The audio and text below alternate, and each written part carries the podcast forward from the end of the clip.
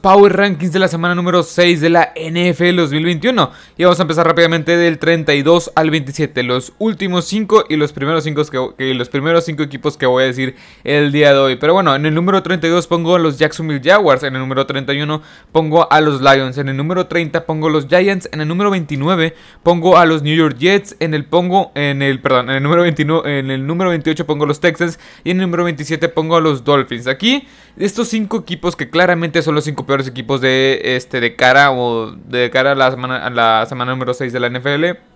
Este, pues nada más voy a hablar de dos. Nada más me voy a entretener en dos, que es el número en el número 31 que son los Lions.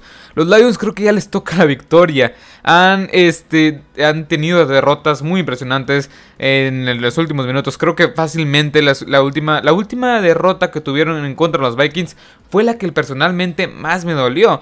Porque hicieron lo posible, lo imposible por ganar este partido. anotaron hasta el último momento, convirtieron, la, este, convirtieron este, los, los, dos puntos después de la anotación y se fueron adelante 17-16 en contra de los Vikings, pero después llega el gol de campo que les, da la, que les da la derrota a los Vikings, perdón, que les da la derrota a los Lions y les da la victoria a los Vikings. En general, lo que más me destrozó, lo que más me, me dio como empatía en cierta forma fue la entrevista que le dieron, bueno, la rueda de prensa que le que dio este Ah, se me fue el nombre del head coach de los Lions, este Dan Campbell, que pues básicamente está entre lágrimas diciendo que el esfuerzo, o sea, el resultado no se ha, dado, las, las victorias no se han dado y no representa el esfuerzo que han dado sus jugadores. Y la verdad es que este equipo está siendo muy competitivo y es la, lo que no tenías con Matt Patricia y que ahora tienes con, con este Dan Campbell, que eso es algo bueno, pero claramente no están ganando partidos, es un equipo que tiene muchas deficiencias y creo que ya les toca la victoria, o sea, creo que o sea, sí mucha gente siente empatía en cierta forma, aunque no sé cómo no sé cómo explicarlo, de que este equipo de los Lions ya gane de perdido un partido. ¿Quién sabe quién va a ser ese equipo contra el cual pierda? Porque yo claramente pienso que van a ganar este, un encuentro. Están compitiendo al morir, están, compitiendo al máximo este, hasta el final del partido. Así que yo creo que ese equipo de los Lions va a ganar un partido, eh, o sea, no sé, en las siguientes dos semanas, tres semanas. No creo que pase eso. Y ya estaremos hablando del equipo de los Lions. Y otro equipo de este, de este top 5, bueno, de los últimos, este, del 32 al 27.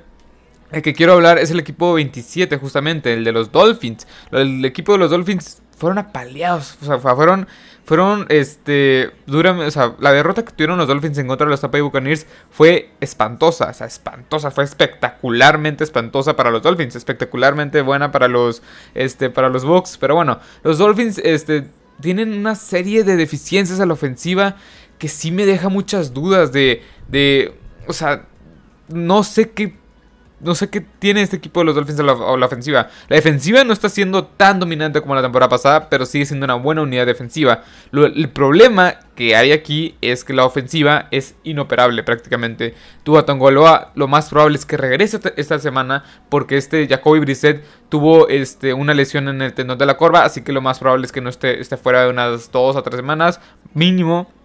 Así que Tua Tagovailoa es la respuesta que tenemos a este equipo ofensivamente hablando.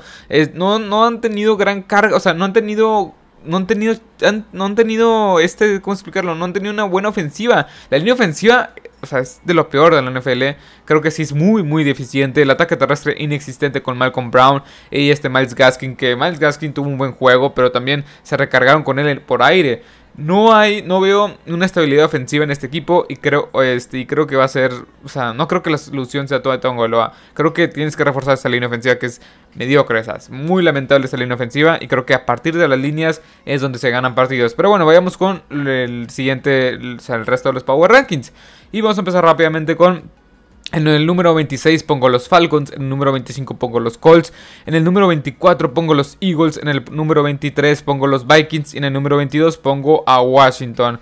Y eh, si miro aquí abajo es que aquí tengo todas las anotaciones. Pero bueno, eh, ¿qué equipo? Bueno, aquí el que quiero recalcar y el, quiero, y el que quiero hablar un poco es el equipo de Washington. El equipo de Washington pues la, defensiva está, siendo un fiasco.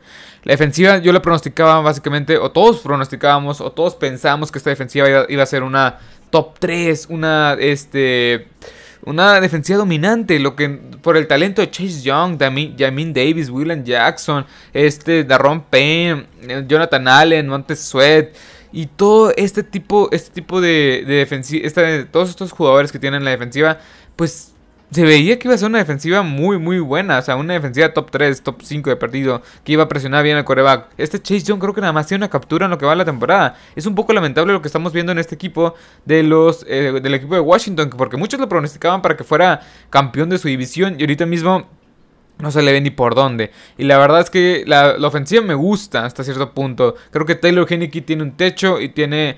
creo que ese, techo lo está alcanzando. Si era un quarterback bueno, que en ocasiones te puede lanzar 300 yardas y 3 touchdowns, quizá. Pero no sé si sea la respuesta a largo plazo de este equipo de Washington. Recordemos que en este roster también está Ryan Fitzpatrick. Y creo que hay muchos interrogantes en este equipo de Washington. Más de, lo, más de lo que muchos piensan. Creo que este equipo tiene talento, creo que puede agarrar ritmo y, vencer varios, a varios, a varios contrincantes, a varios, este, a varios, a varios equipos, perdón, perdón. Y la verdad es que lo que más me decepciona este equipo hasta el momento de ahora que estamos en la previa de la semana 6 es que la defensiva está haciendo, está haciendo un fiasco. La defensiva está decepcionando bastante. Pero bueno, vayamos con el siguiente. Los siguientes 5 equipos. En el número 21 pongo los Patriots. En el número 20 pongo los Chicago Bears. En el número 19 pongo los Steelers. En el número 18 pongo los Panthers. Y en el número 17 pongo los Broncos de Denver. Aquí la verdad voy a hablar de dos equipos. Que los dos equipos tienen mucha similitud. ¿Por qué? Porque voy a hablar de los Panthers en el número 19, perdón, en el número 18 y de los Broncos en el número 17. ¿Por qué estos dos equipos? ¿Por qué? Porque hace dos semanas estos dos equipos estaban invictos. Hace dos semanas este equipo, estos equipos estamos hablando de que no, es que van a llegar a playoff. No, es que Tay Bridgewater solo sabe, solo sabe ganar. Oh, la ofensiva de los Panthers con Sam Darnold es totalmente diferente. La defensiva de los Panthers es una bestia, es, es la mejor de toda la NFL. Y hoy por hoy ya casi nadie habla de esas maravillas de estos dos equipos. Los Broncos de Denver creo que tienen este tienen un poco de mala suerte porque Teddy Bridgewater se les salió conmocionado en el partido de no me acuerdo contra quién cuando contra los Seahawks si no me equivoco. No me acuerdo contra qué, contra qué equipo fue, pero cuando Teddy Bridgewater salió conmocionado eh, y entró Drew Lock al ruedo, fue en la semana 4, sé si me acuerdo muy bien, pero Drew Lock no te demostró, o sea, claramente Drew Lock no tiene que ser el coreback titular en este equipo. Teddy Bridgewater es lo que o te da estabilidad en la posición de coreback. Y creo que a partir de ahí se vio una baja de nivel considerable. Obviamente te, esta semana pasada, esta semana 5 te enfrentaste a la una de las mejores defensivas de toda la NFL, como es la de los Pittsburgh Steelers, que tienes a, TJ Watt, tienes a Devin Bosch, tienes a Joe Shover, Minecraft Fitzpatrick, etc. una colección de jugadores muy muy buenos. Pero este, como quiera, no diste el ancho. Creo que la defensiva permitió más de 100 yardas, una ofensiva inoperable por tierra de los Pittsburgh Steelers.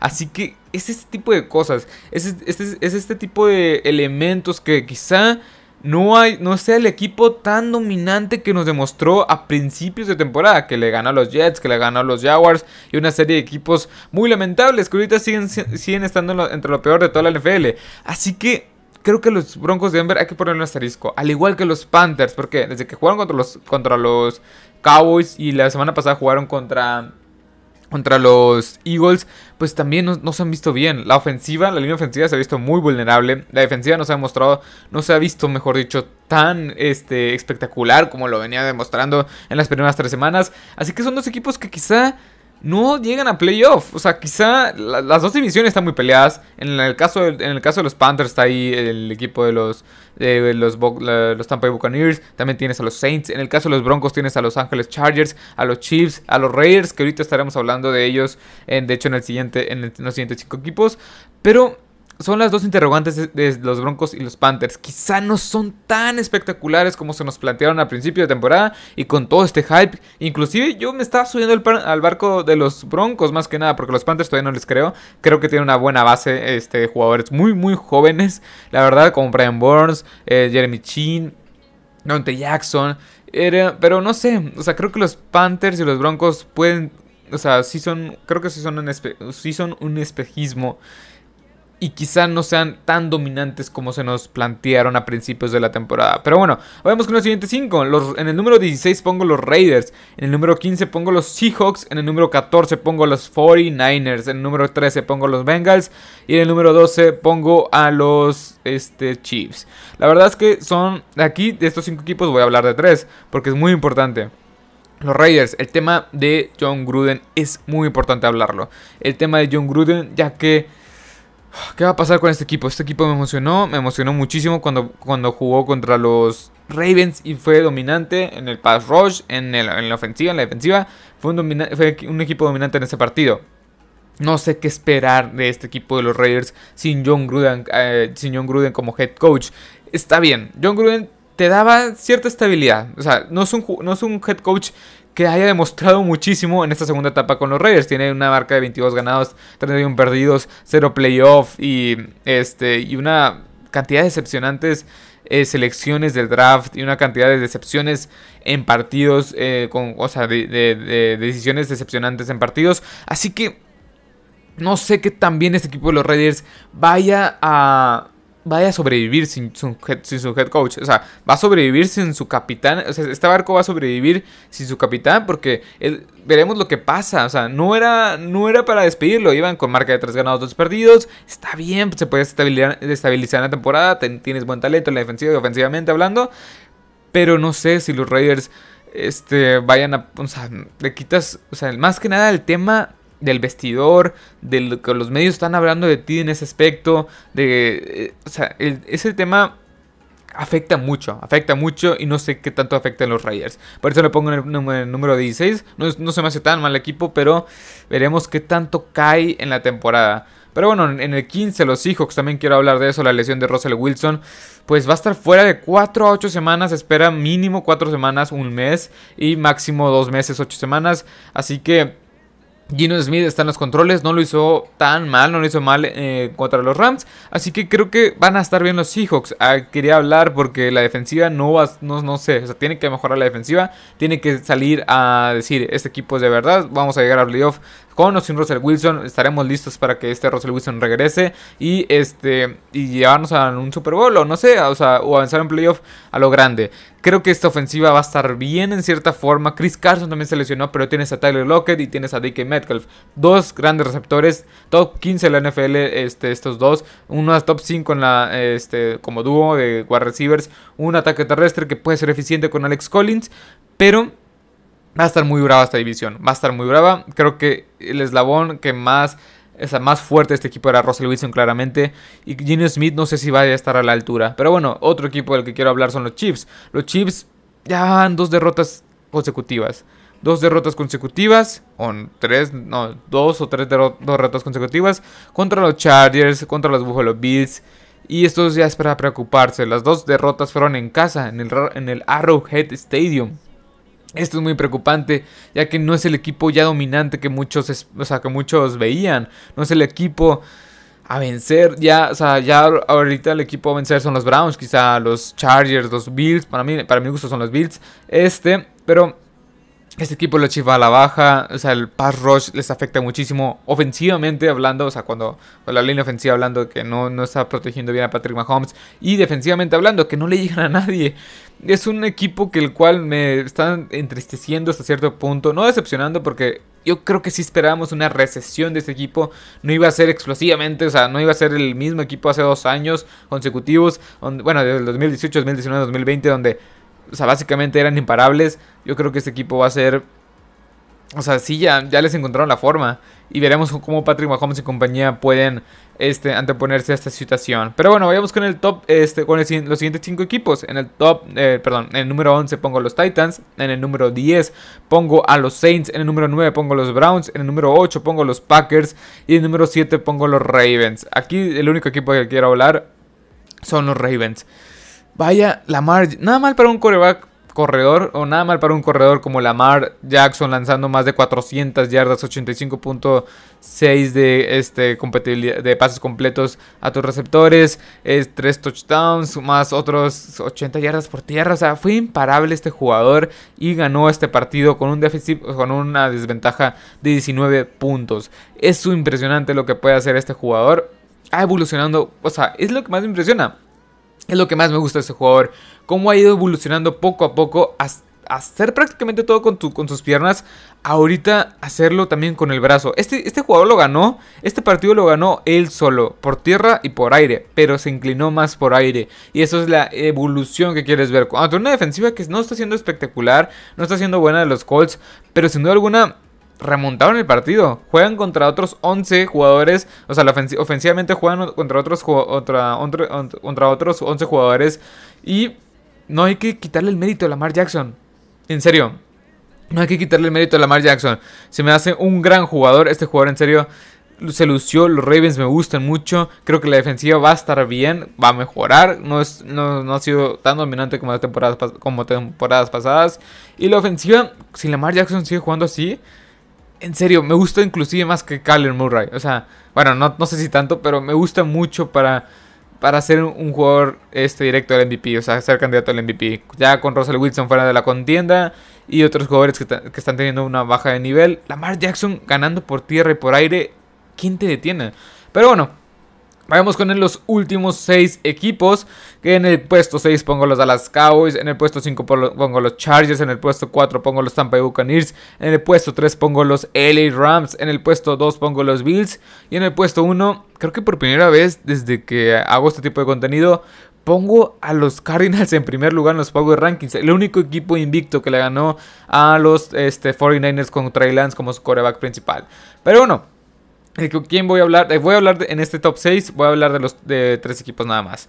De los Dallas Cowboys, que los Dallas Cowboys están jugando bastante bien. Una buena ofensiva, una buena ofensiva, bueno, ¿qué digo buena? Una gran ofensiva por tierra, la segunda mejor de toda la NFL, promediando más de 100, ah, perdón, promediando más de 150 yardas por tierra por partido. O Dak Prescott luciendo preciso, bueno, espectacular, pases largos buenos contra estos receptores muy eficientes. Que no está Michael Gallup, que le mando pases a Cedric Wilson, a Noah Brown, Dalton Schultz, que está, que está haciendo un gran trabajo como tight end. Una defensiva contra Trevon Dix, que lleva 6 intercepciones en la temporada. Este jugador, la verdad es que está haciendo las cosas bastante, bastante bien. No me quería emocionar con Trevon Dix, pero es un jugador el cual lanza un pase y está ahí, está ahí preciso, o sea, está ahí peleando el balón, peleando el balón. Y si mandas el pase a, no sé, a cualquier, o sea, si la ofensiva contraria manda un pase a la dirección de Trevon Dix, básicamente se lo estás mandando a un receptor que te, es probable que te intercepte, que te intercepte, que te intercepte, perdón. Es, una, es un equipo los Cowboys que está haciendo las cosas bien, van contra los Patriots, creo que van a perder este partido, pero ya estaremos hablando en los picks y predicciones de esta semana número 6. Y este equipo de los Cowboys me gusta bastante. perdón, los Chargers. Los Chargers también es un equipo en el puesto 5 que Vaya, o sea, madre mía, Justin Herbert lo que está haciendo, está destrozando defensivas, la defensiva está jugando un buen nivel y este, este Brandon Staley está jugando un buen fútbol americano como head coach y la verdad es que estos Chargers me gustan bastante, inclusive para ganar su división. Esas son palabras mayores, pero es que le ganaron los Browns de una forma impresionante.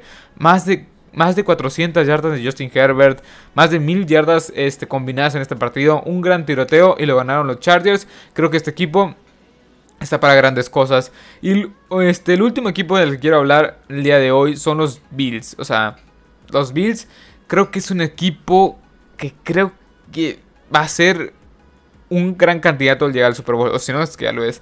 El balance que tiene este equipo es impresionante.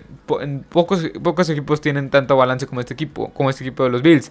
Una gran defensa. ¿Qué digo gran defensa? Una muy buena defensa, en serio. El Gregory Rousseau está haciendo las cosas muy, muy bien. Carlos Basham, Eddie Panessa, Jerry Hughes, Oliver, todo este frontal está presionando muy bien al, al quarterback. Tremaine Edmonds, Edgy Klein, este, este Matt Milano, que Matt Milano ha estado lesionado. Pero bueno, los lanebackers están jugando también a un, buen, muy buen fútbol americano. Y los safeties, Micah Hyde, junto con Jordan Boyer, ni se diga. La ofensiva, Josh Allen, es impresionante. O sea, en 15 pases lanzó 315 yardas más o menos eh, en el juego contra los Chiefs. Obviamente la defensiva de los Chiefs pues, no trae nada esta temporada. Pero creo que los Bills hay que tenerle cuidado. Este equipo, en serio, ya, ya le creo. O sea, yo ya le creo a Josh Allen. Yo le creo a este equipo de los Bills. Buen ataque terrestre, aunque creo que ya deberían de dejar de correr tanto con Josh Allen si no se va a lesionar. Eso son, eso son, es lo que creo yo. Pero los Bills, madre mía, este equipo de los Bills es el rival a vencer en esta AFC. Y no sé quién lo pueda parar. O sea, los Browns, quizá. No sé, los Browns, los Chargers, los Chiefs ya vimos que no, o sea, no pudieron pararlos. Este, no sé quién, qué equipo en esta AFC pueda pararlo, quizás los Ravens, este, pero no sé, este equipo de los Chiefs me encanta, la verdad, ese equipo, perdón, este equipo de los, de los Bills me encanta mucho.